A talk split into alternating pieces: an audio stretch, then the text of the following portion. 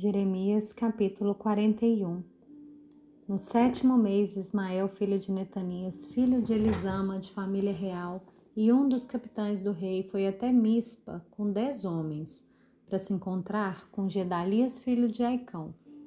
Enquanto comiam juntos em Mispa, Ismael, filho de Netanias, e os dez homens que estavam com ele se levantaram e mataram a fio de espada Gedalias, filho de Aicão, filho de Safã.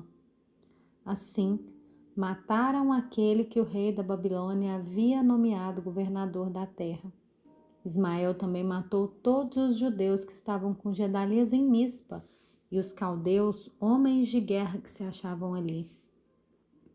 No dia seguinte, antes que alguém soubesse da morte de Gedalias, vieram alguns homens de Siquém, de Siló e de Samaria.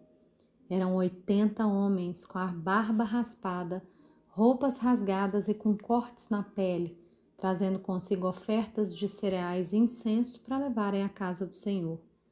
Ismael, filho de Netanias, saiu de Mispa para encontrar-se com eles, chorando enquanto caminhava. Ao encontrá-los, disse-lhes: Venham encontrar-se com Gedalias, filho de Aicão. Mas quando eles chegaram até o meio da cidade, Ismael, filho de Netanias, e os que estavam com ele, mataram aqueles homens e jogaram os corpos num poço.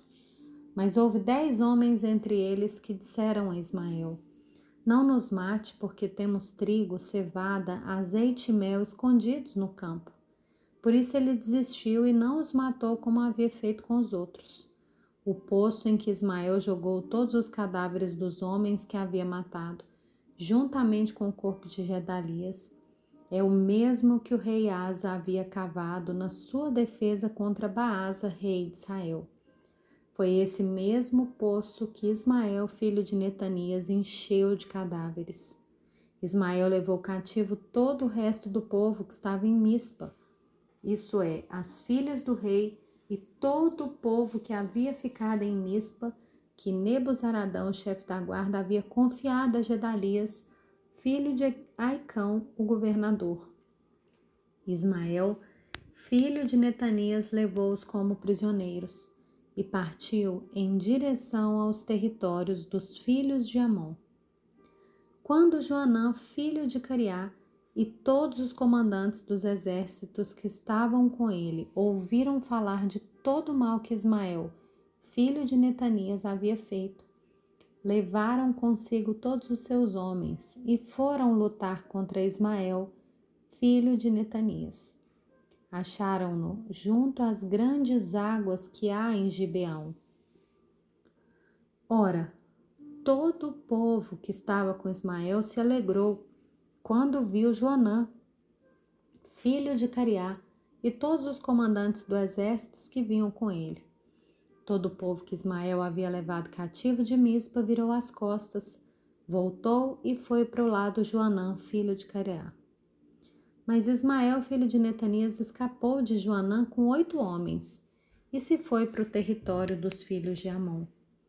Então Joanã, filho de Cariá, e todos os comandantes dos exércitos que estavam com ele, reuniram todo o restante do povo que Ismael, filho de Netanias, havia levado cativo de Mispa, depois de ter matado Gedalias, filho de Aicão, isso é, reuniram os homens valentes de guerra, as mulheres, os meninos e os eunucos que havia recuperado em Gibeão. Seguiram adiante e pararam em Jerutiquimã, que fica perto de Belém, para dali irem para o Egito por causa dos caldeus estavam com medo dos caldeus, porque Ismael, filho de Netanias, tinha matado Gedalias, filho de Aicão, a quem o rei da Babilônia havia nomeado governador da terra.